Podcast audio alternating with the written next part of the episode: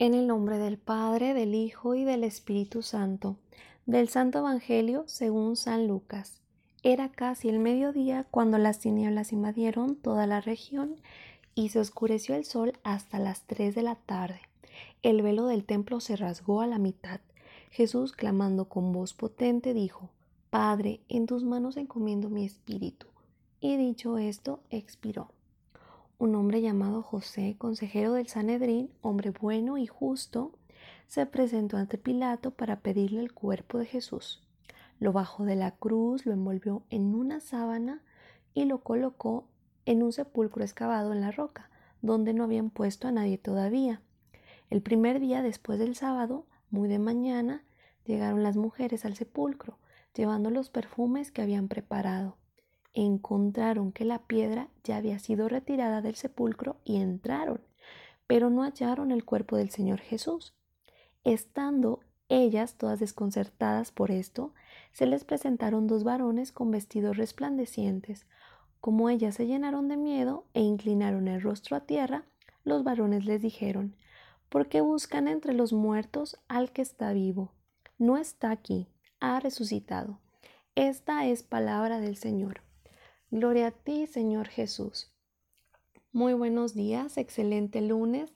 Te saluda una vez más Meli Verones, miembro de la familia misionera Verbunday en Monterrey, y te comparto el fruto de mi oración en torno al Evangelio de San Lucas en estas palabras de vida.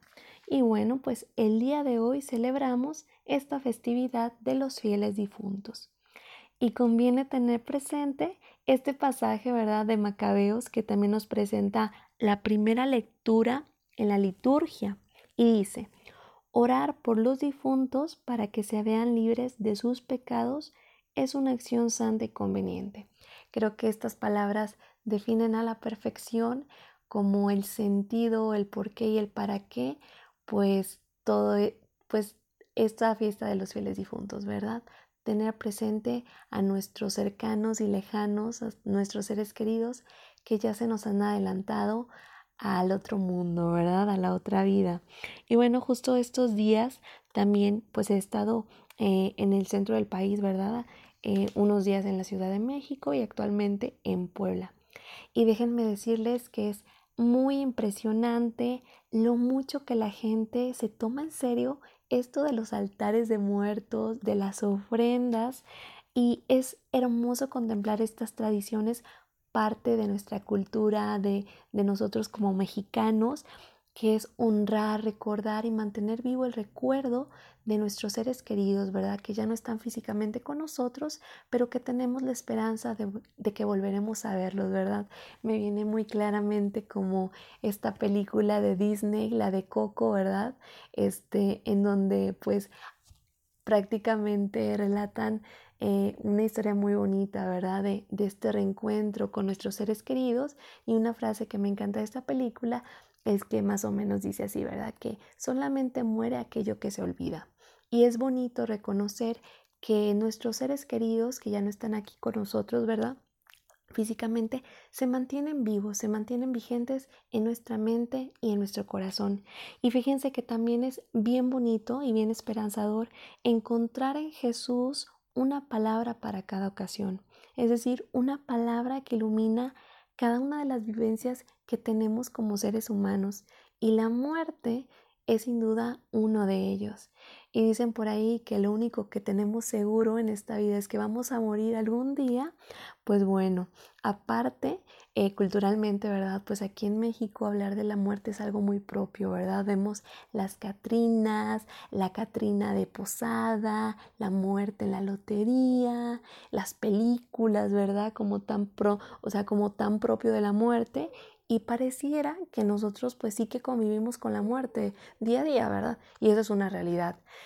La vida se, debate constantemente eh, con la muerte, pero este pasaje de San Lucas en donde Jesús hace experiencia de la muerte, o sea, él también, o sea, el mismo Hijo de Dios hace experiencia de la muerte eh, en su cuerpo, ¿verdad?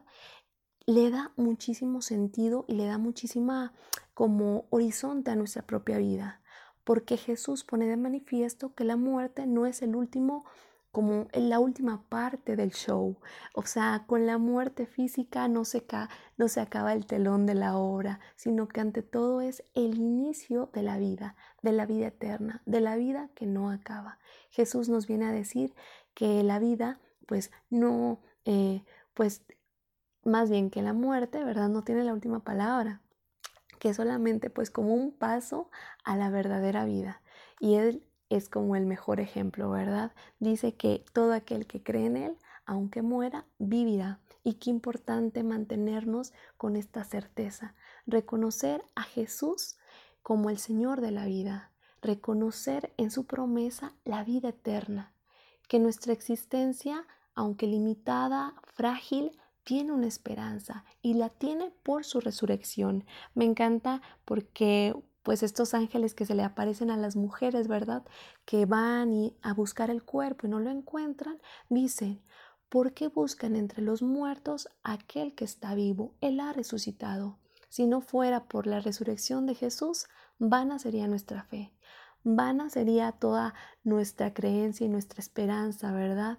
Jesús le da sentido a nuestra existencia, reconocer que la muerte no tiene la última palabra. Por eso, en estos tiempos, ¿verdad? A manera personal les comparto que en mi familia, bueno, pues este año se nos han adelantado eh, dos familiares muy queridos y claro, pues ha sido un shock familiar, un duelo, un luto y con toda esta situación del coronavirus, creo que pues muchas personas actualmente pues están viviendo este luto, ¿no? Esta pérdida de algún ser querido debido pues a esto de la pandemia. Pero Jesús, como les digo, ¿verdad? Que ilumina cada una de las áreas de nuestra vida, de nuestras situaciones, de nuestros sinsentidos, nos viene a iluminar esta realidad, que nuestra vida tiene esperanza, que nuestra vida es trascendente gracias a Él. Reconocer que pues la resurrección es una promesa que nos ha hecho, vivir con esta certeza, con esta fe y vivir sabiendo que aquel que, ha resucitado nos ha abierto las puertas para la vida eterna. Y fíjense que ya para finalizar, pues yo les invito, ¿verdad? Que cada uno a manera personal hagamos de nuestro corazón una ofrenda, que le vemos una oración por nuestros seres queridos, por todas las personas que ya han dado el paso para el siguiente para el siguiente momento, ¿no? Esperando la resurrección de los muertos y la venida del Señor Jesús. Jesús, que podamos tener esta certeza de que tú eres el camino, la verdad y la vida.